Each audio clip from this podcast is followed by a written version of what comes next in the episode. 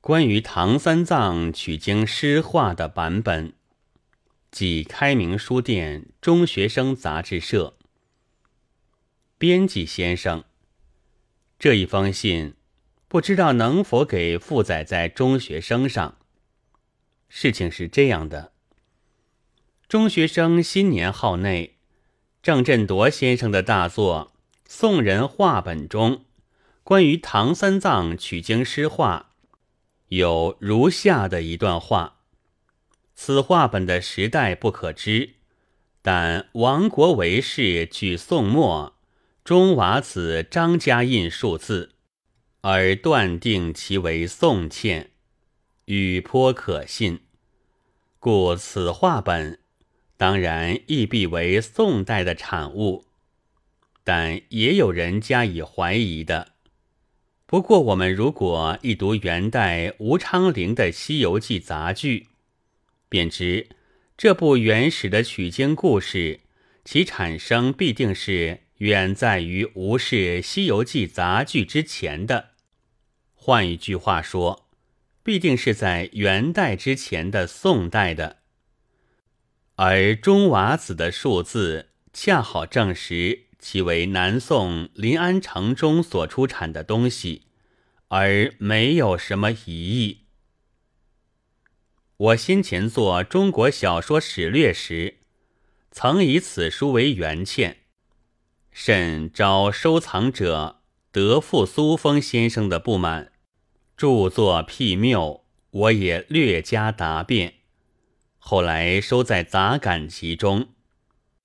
所以，郑振铎先生大作中之所谓“人”，其实就是鲁迅。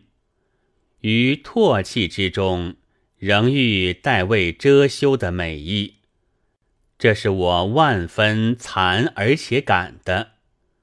但我以为考证固不可荒唐，而亦不宜墨守。世间许多事。只消常识，便得了然。藏书家欲其所藏版本之古，史家则不然。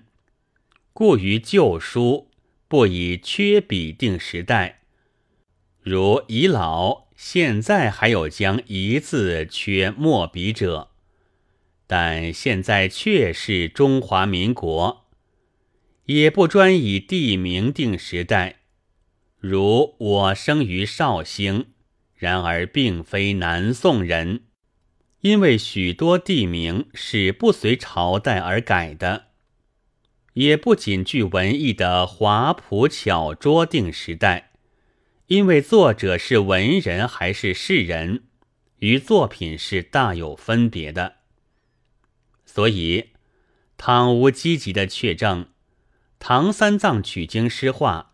似乎还可怀疑为原堑，即如郑振铎先生所引据的同一位王国维氏，他别有《两浙古刊本考》两卷，民国十一年序，收在遗书第二集中，其卷上杭州府刊本的新元杂本项下有这样的两种在内。经本通俗小说，《大唐三藏取经诗画》三卷，是不但定取经诗画为原堑，并且以通俗小说为原本了。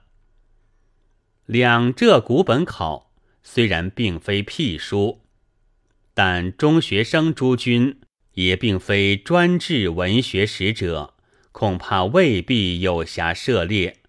所以陆记贵刊，悉为刊载。一以略著多文，二以见单文孤证，是难以必定一种史实，而常有什么疑义的。专此不答，并请转安。